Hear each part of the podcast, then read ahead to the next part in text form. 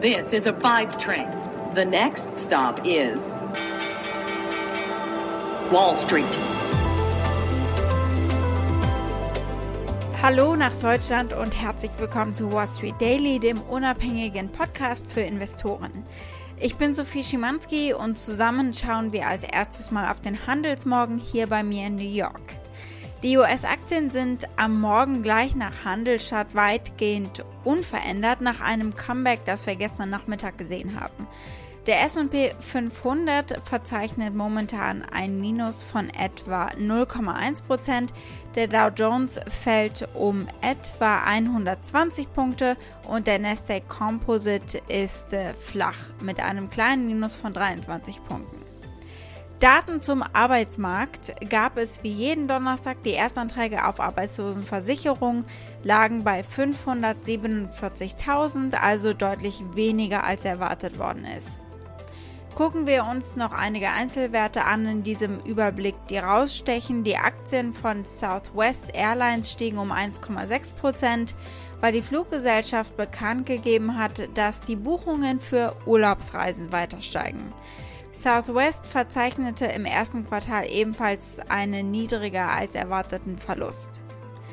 American Airlines legt um 3% zu, nachdem das Unternehmen bekannt gegeben hatte, dass sich der Cashflow zum Ende des Quartals positiv entwickelt hat. Auf in den Donnerstag, die erste Wochenhälfte. Es gab ja kaum große Impulsgeber. Nach den zuletzt gesehenen Gewinnmitnahmen wieder freundlichere Stimmung. Heute geht es um einen Megatrend. Und zwar geht es um sogenannte SPACs. SPACs. In den letzten zwei Jahren sind SPACs, also Börsenmantelgesellschaften, wieder sehr stark in Mode gekommen. Wir schauen hinter die Kulissen und fragen uns, While SPACs were all the rage in 2020, they've now begun to scare some, with many calling the SPAC boom a bubble about to explode. Und Specs sind heute auch unser erstes großes Thema. Da gibt es eine neue Regelung und wir sehen jetzt die ersten Auswirkungen und äh, die sind ziemlich äh, extrem. Wir gucken als nächstes auf äh, die großen Tech-Unternehmen, die gestern vom Senat ausgesagt haben und äh, die sich auch gegenseitig behaken. Und wir schauen da, wer vor allem im Mittelpunkt der Debatte steht. Und dann gibt es einen kurzen Ausblick jeweils auf die Ergebnisse vom Social Media Unternehmen Snap, die gibt es nach Börsenschluss und auf die Ergebnisse von Intel, die ebenfalls anstehen. Die Aktie des Tages ist die von dem Schweizer Unternehmen Nestlé, da gibt es nämlich Ergebnisse zu berichten.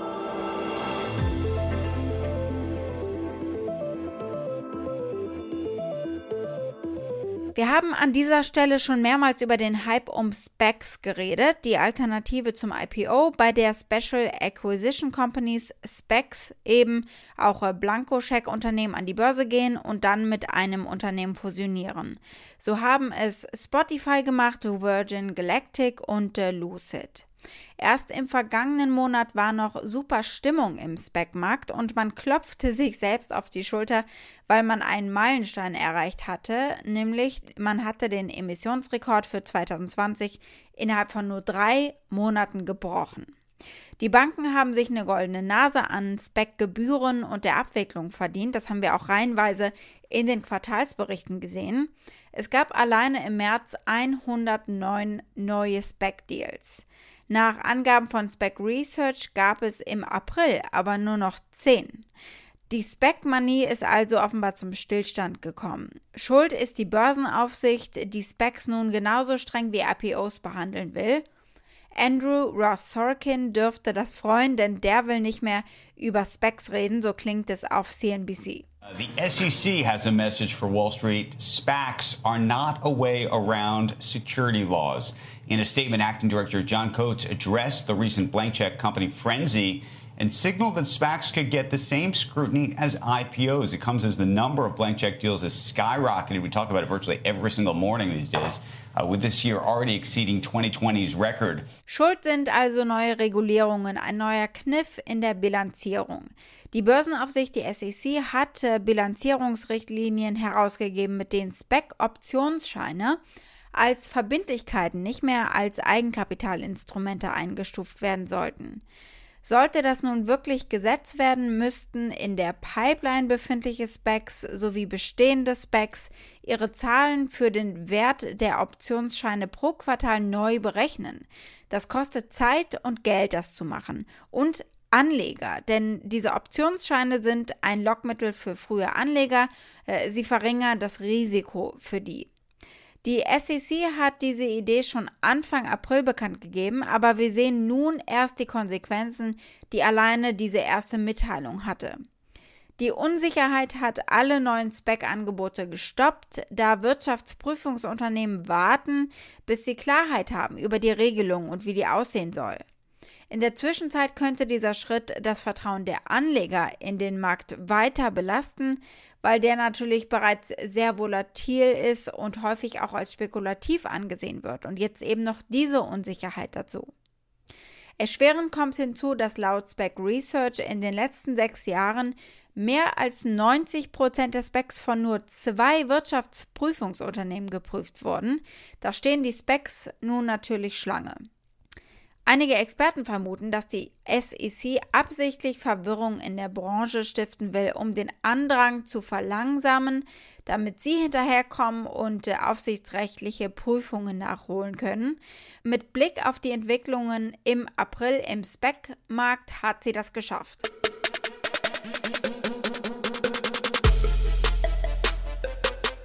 Blicken wir auf die Tech-Attacke, die es gestern vom Kongress gegeben hat. Vor allem Google und Apple haben abbekommen vom Gesetzgeber gleichermaßen und äh, von geladenen Unternehmen.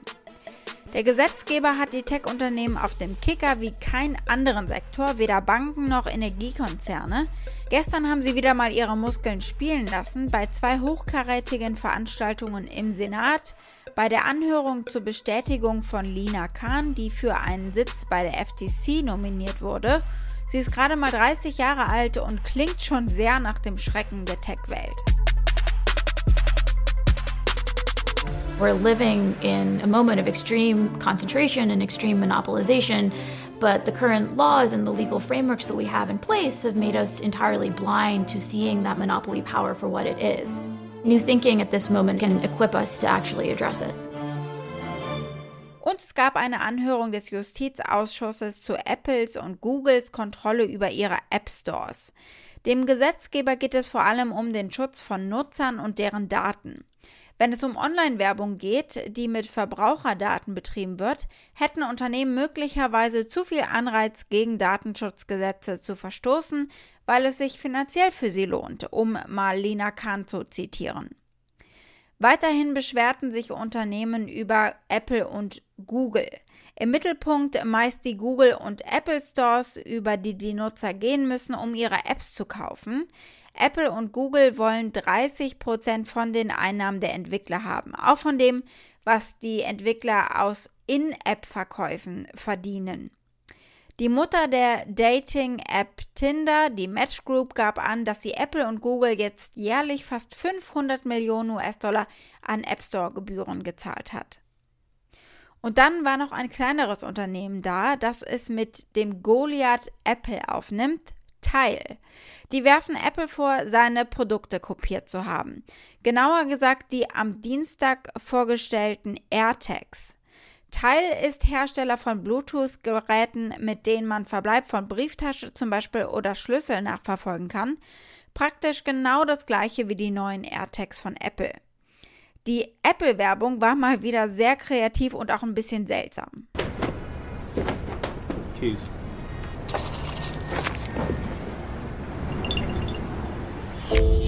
Ein Typ geht auf der Suche nach seinen Schlüsseln im Inneren seines Sofas verloren.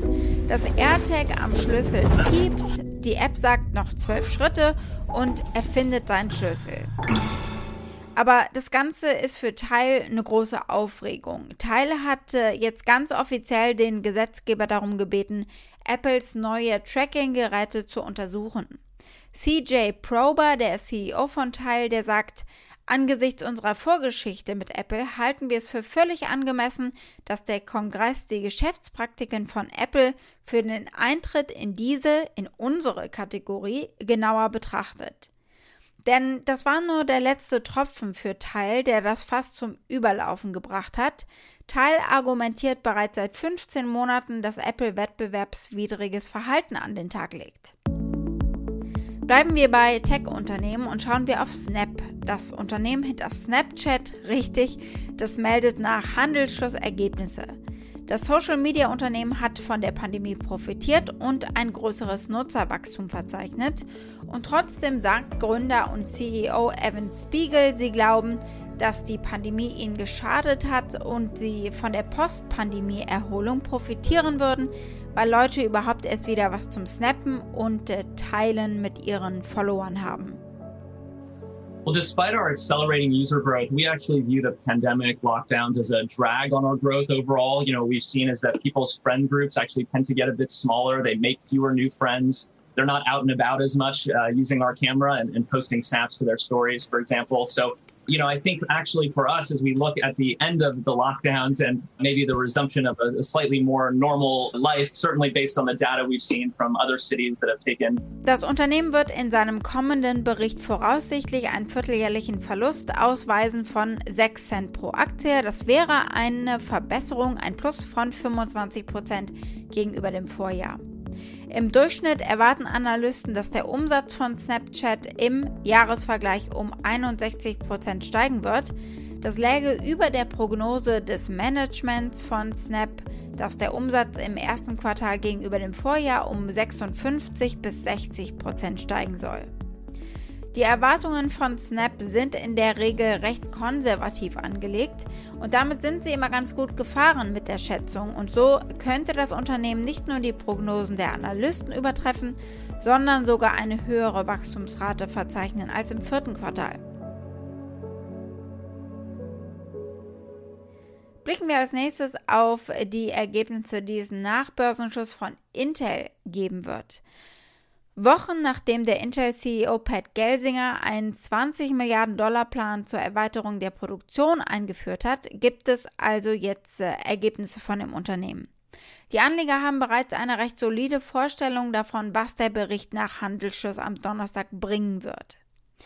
Intel wird voraussichtlich einen bereinigten Gewinn je Aktie von einem Dollar und 15 Cent bei einem Umsatz von knapp 18 Milliarden US-Dollar ausweisen. Das Unternehmen selbst erwartet einen Gewinn von einem Dollar und 10 Cent pro Aktie und einen bereinigten Umsatz von 17,5 Milliarden US-Dollar. Also, sie sind ein bisschen vorsichtiger.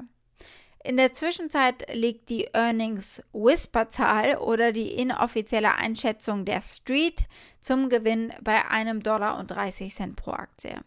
In den letzten sechs Monaten sind die Aktien des Technologieriesens bereits um 19 Prozent gestiegen und äh, werden derzeit über 63 US-Dollar gehandelt.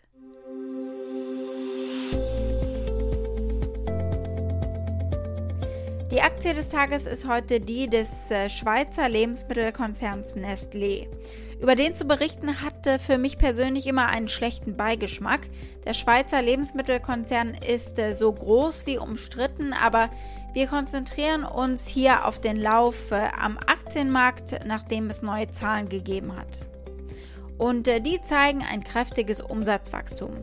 Der ausgewiesene Umsatz kletterte zum Jahresstart um 1,3 Prozent auf rund 19,1 Milliarden Euro. Gewinnzahlen legte Nestle nicht vor. Aber der Zuwachs im ersten Quartal wurde durch den starken Schweizer Franken nahezu aufgezehrt. Vivian Sparenberg von Fontobel. Da muss man sagen, Nestle war relativ, ist relativ gut aufgestellt gewesen in der Pandemie, gerade weil sie hier trotzdem Rückschläge in einigen Sparten haben, äh, gehabt haben wie zum Beispiel Konfiserie, aber auch Wasser, äh, konnten sie in anderen Sparten hier wirklich super Umsätze fahren oder super prozentuale Umsätze hier fahren. Durch die Währungseffekte Nestle bilanziert in Schweizer Franken und die meisten Umsätze werden halt in Fremdwährung getätigt. Das hat dann auf die Bilanz ein bisschen negativ Einfluss gehabt. Aber gerade die Umsätze, die hier gesteigert worden sind, auch in einer Pandemie, zeigt, dass Nestle hier der Branchenprimus ist. Der Treiber des Wachstums waren vor allem Kaffeemarken wie Nespresso, Nescafé und die Starbucks-Produkte. In der Pandemie wollten die Kunden neben Milchprodukten und Backmischungen auch Fertiggerichte und vegetarische Produkte kaufen. Auch mit Tierfutter hat Nestlé mehr umgesetzt. Der hohe Zuwachs ist umso bemerkenswerter, weil schon das Vorjahresquartal stark ausgefallen ist. Damals hatten die Hamsterkäufe in den Industrieländern dem Konzern kräftig Rückenwind beschert.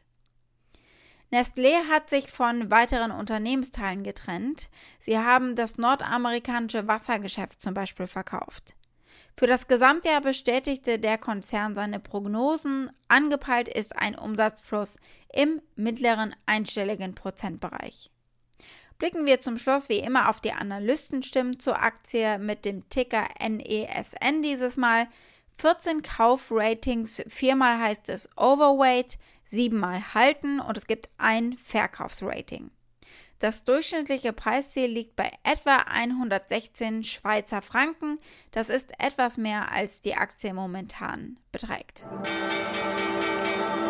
Wall Street.